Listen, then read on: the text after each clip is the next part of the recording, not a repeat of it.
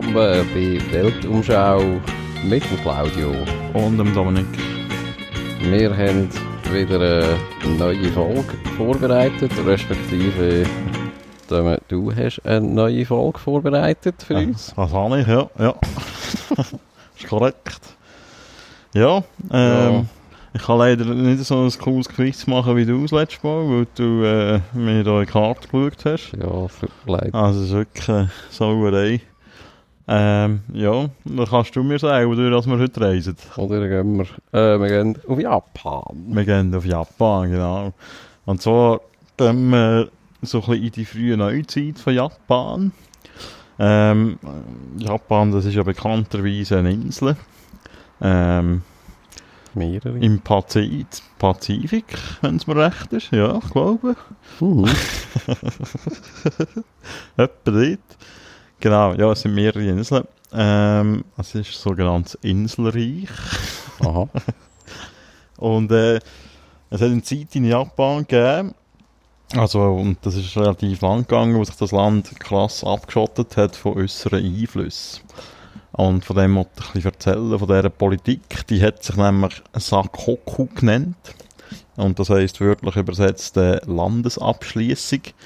Ähm, es hat äh, so Vorfälle gegeben ähm, im 16. Jahrhundert. Ähm, 1543 sind erstmals Europäer nach Japan gelangt. Das sind Portugiesen, die in Seenot geraten sind und äh, in Japan an Land sind. Und die haben äh, zum Dank zum Beispiel äh, den Einheimischen dort ähm, ein Gewehr gegeben, das sie dabei hatten. Ähm, das, ist, sind die ersten Feuerwaffen, gewesen, die man äh, in Japan jemals gesehen hat. Gibt kein schönes Geschenk. ja. Also richtig genau. gute, potente Waffen. Genau. Und Japan ist dort zu dieser Zeit noch kein äh, einheitliches Reich gewesen. Da hat es ganz viele so verschiedene Herrschaftsformen gegeben, Fürsten und Zeug und Sachen und bla bla bla. Und das hat sich dann geändert um äh, genau 1600. Dort hat äh, Tokugawa Ieyasu ähm, in der Schlacht von Sekiga, Sekigahara das Land geeint und ist zum uneingeschränkten Herrscher von ganz Japan geworden. Der Sieg der, in dieser Schlacht der markiert den Beginn eben von der frühen Neu Neuzeit eigentlich von Japan.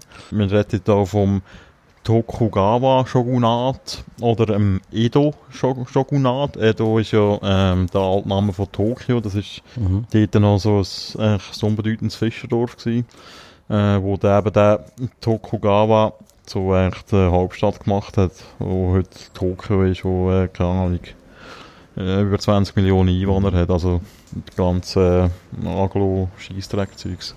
Und also der, der Event mit den Portugiesen, also ist das irgend so eine, ist das so eine Columbus-Episode gewesen, oder? Das also die haben schon... Das war glaube ich ein Unfall gewesen. Also aber das ist nicht so, also, äh, dass jetzt die Japaner das erste Mal irgendeinen anderen Mensch gesehen hätten, sondern, also Nein, die, aber schon die sind da wirklich, die, die, haben da angefangen, dort äh, probiert so ein bisschen Fuß zu fassen, die Portugiesen. Die haben da also Missionare geschickt, christliche und so. Und das hat in den, ja äh, den Japanern eigentlich nicht so gepasst. Also vor allem eben den, mhm. den herrschenden Japanern. Die haben eigentlich nicht, wollen, äußere kulturelle Einflüsse haben. Mhm. Und wir hatten dort schon so sogenannte Edikt gegen die Portugiesen erlassen und sind auch Spanier dann später noch gewesen, um denen den Handel zu erschweren. Äh, sie haben auch einen schönen Namen für die Leute, nämlich äh, Nambachin. Das heisst, äh, wörtlich übersetzt Südbarbaren. also Barbaren aus dem Süden. Und äh, ja, die Japaner sind so ein bisschen abgestoßen von den Manieren von den Europäern. Immer äh, Ansichtssache. Da gibt es ein schönes, gibt's ein schönes Zitat aus, aus dieser Zeit so. Äh, sie aßen mit ihren Fingern anstatt mit Stäbchen, wie wir sie benutzen. Sie zeigen ihre Gefühle ohne jede Selbstkontrolle.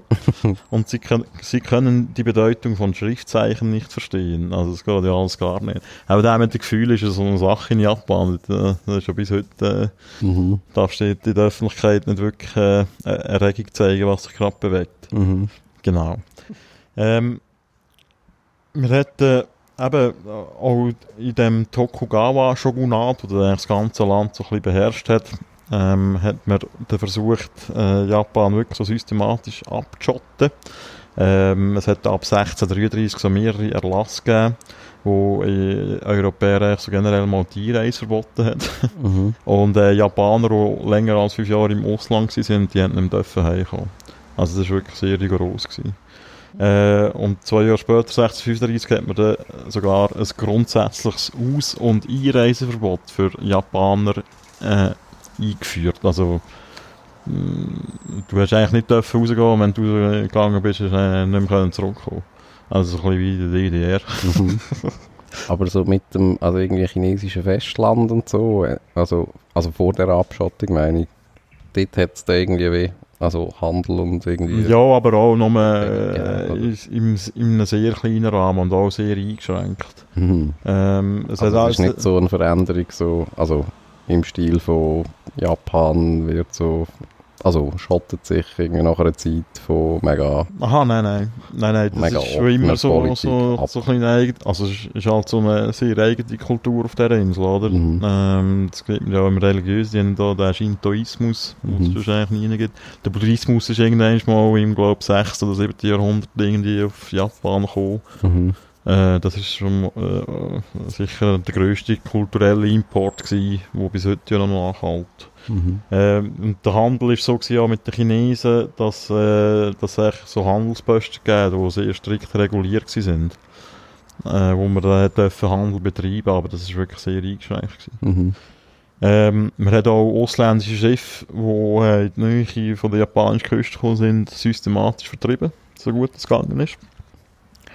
Und es hat aber eine Ausnahme gegeben, und das ist so eine spannende Episode, nämlich die Holländer.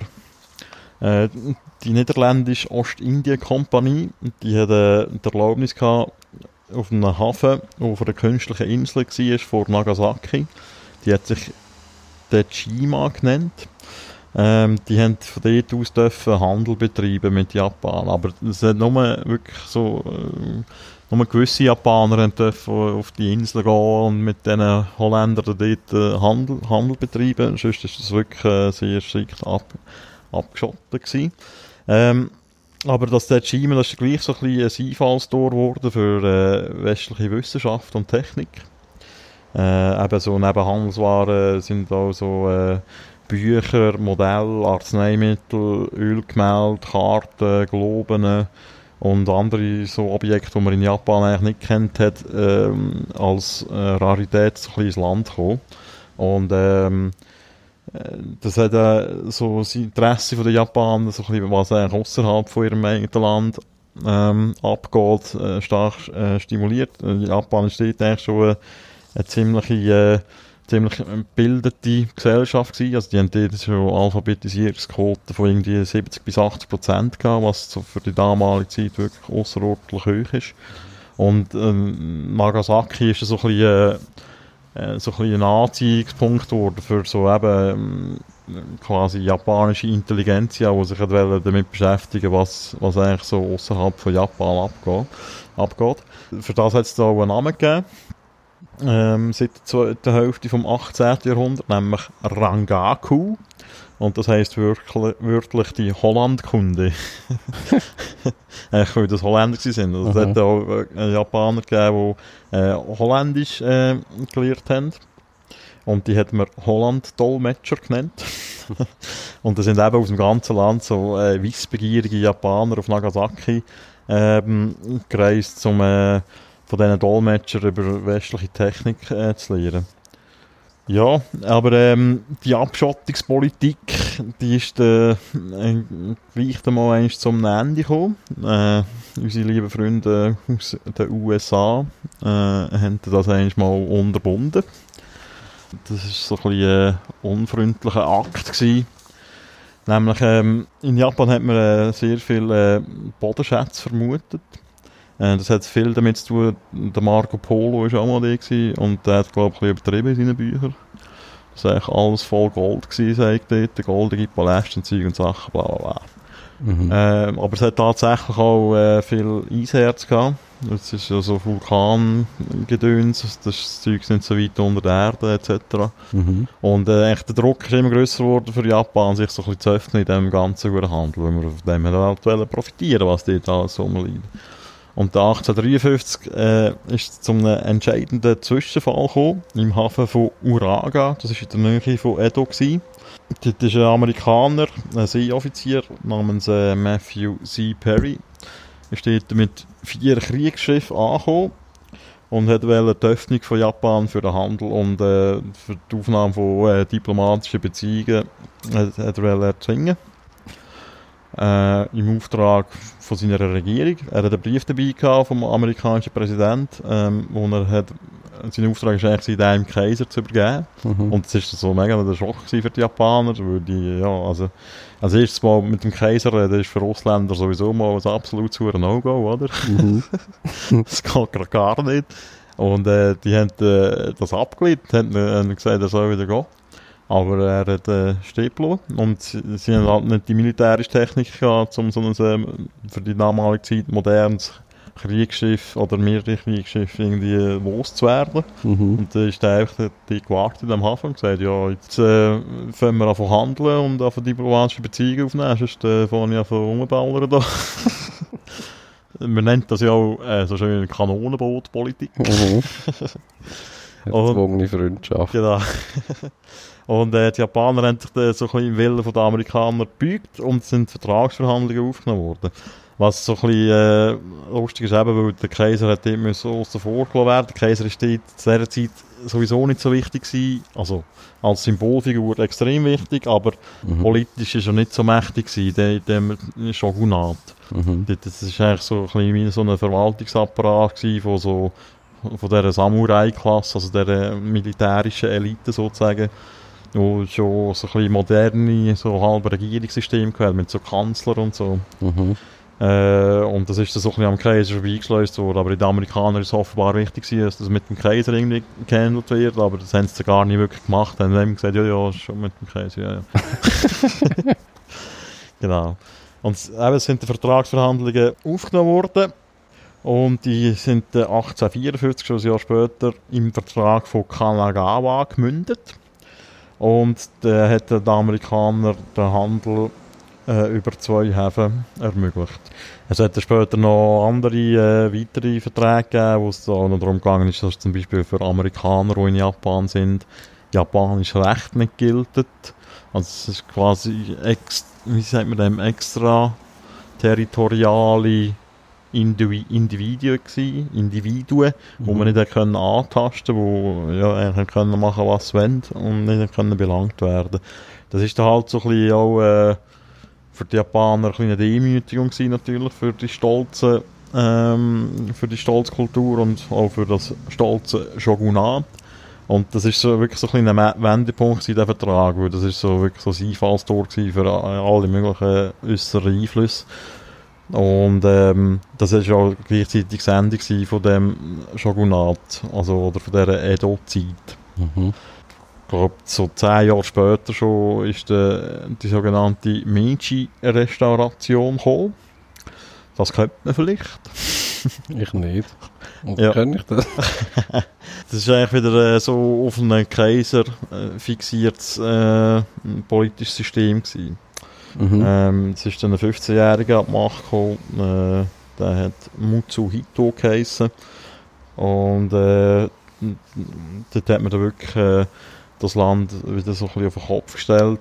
Äh, es ist vor allem darum gegangen, äh, eine Moder Modernisierungsschub auszulösen, also vor allem auch so in technologischer Hinsicht, also vor allem in militärtechnologischer Hinsicht. Mhm. Es gibt einen berühmten Film, The Last Samurai mit dem Tom Cruise. Der spielt so ein bisschen in dieser Zeit. Mhm. Ähm, da geht es ja darum, dass ein Amerikaner auf Japan kommt und äh, dort so ein bisschen das Militär, das sie dort neu aufgebaut haben, zu trainieren, so mit den modernen Waffen, Kanonen etc. Ähm, und das hat äh, auch aber innerhalb von Japan sehr, äh, zu sehr starken Konflikt geführt mit den, den Samurai, also der alten Kriegerklasse, die haben sich äh, stark dagegen gewehrt. Mhm. Aber schlussendlich haben sich die Modernisierenden durchgesetzt. Das war eigentlich so ein bisschen der Startschuss für das moderne Japan. Also Japan selber ist eigentlich in dieser ganzen Zeit, also so die Souveränität ist in dem Sinne nicht wirklich also offiziell angetastet worden, oder? Nein. Also es ist ja nicht dann irgendwie ein Das ist nicht ein amerikanisches Protektorat Nein. oder so geworden. Also wir, Nein, nein, aber äh, sie haben echt, die Öffnung ist erzwungen worden, ja, Mhm. von, von Japan. ja. Japan ist also selber imperialistisch unterwegs gewesen, äh, in, in der imperialen Zeit. Äh, Mhm. Ich glaube, irgendwie so 1910 haben sie mal Korea eingenommen, später ja dann noch China. Mhm. Ähm, und im Zweiten Weltkrieg ähm, sind sie dann an der Seite vom Hitler und von Italien in den Krieg gegangen und sind die ersten durch die zwei Atombomben zum Einlenken Mhm. gebracht worden.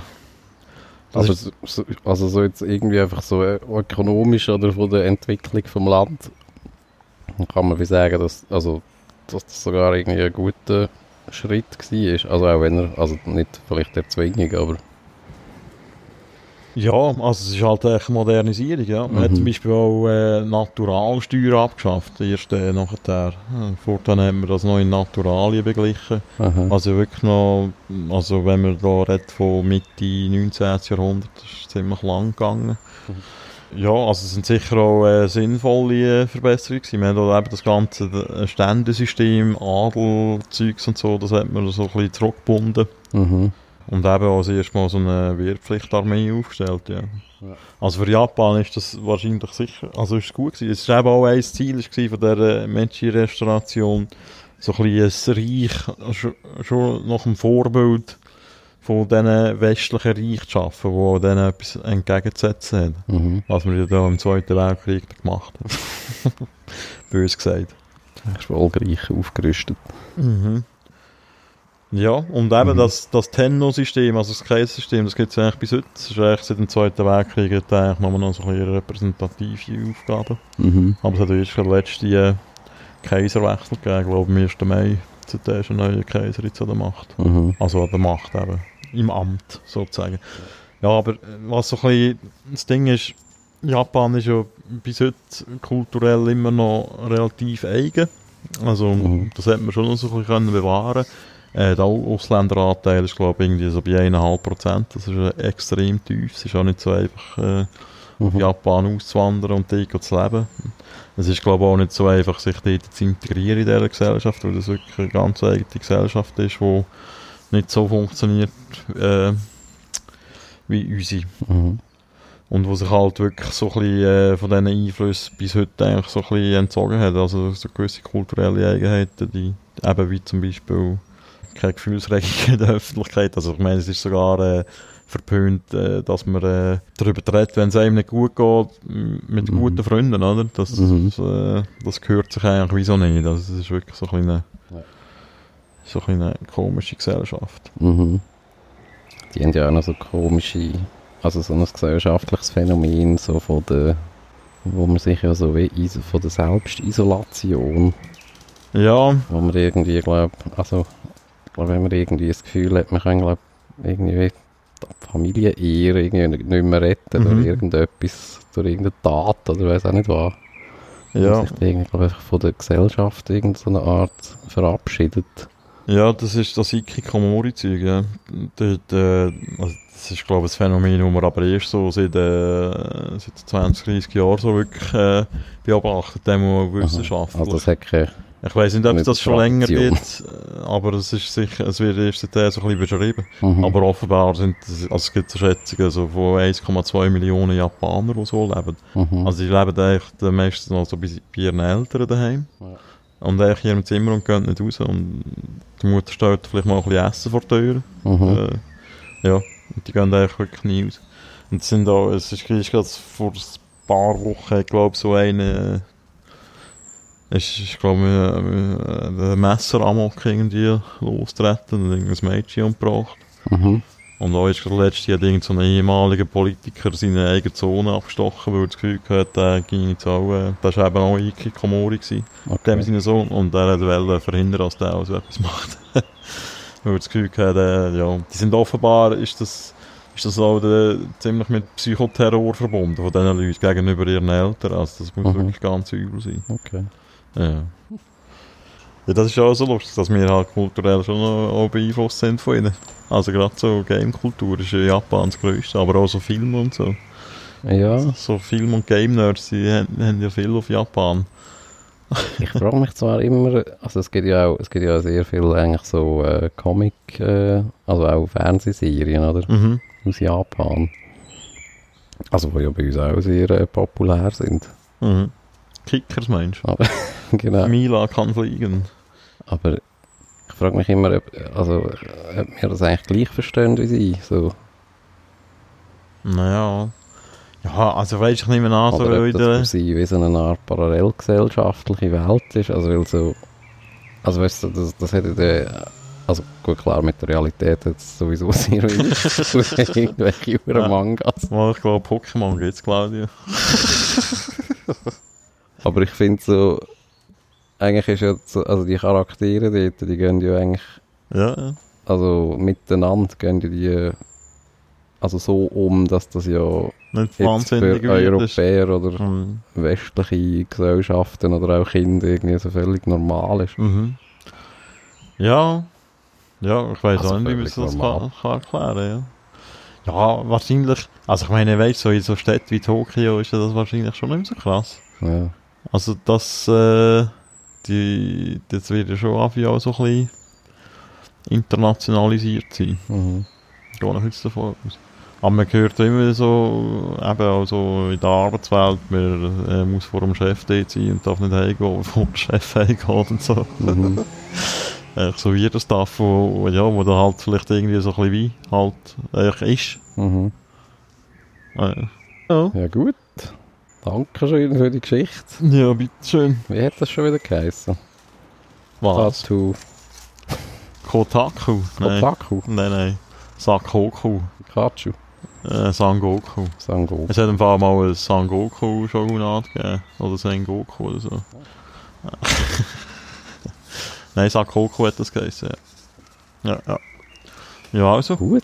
viel Spass. Ja, dem Bau. Bis zum nächsten Bis Mal. wieder in zwei Wochen. Ja. Ade Alle miteinander. miteinander.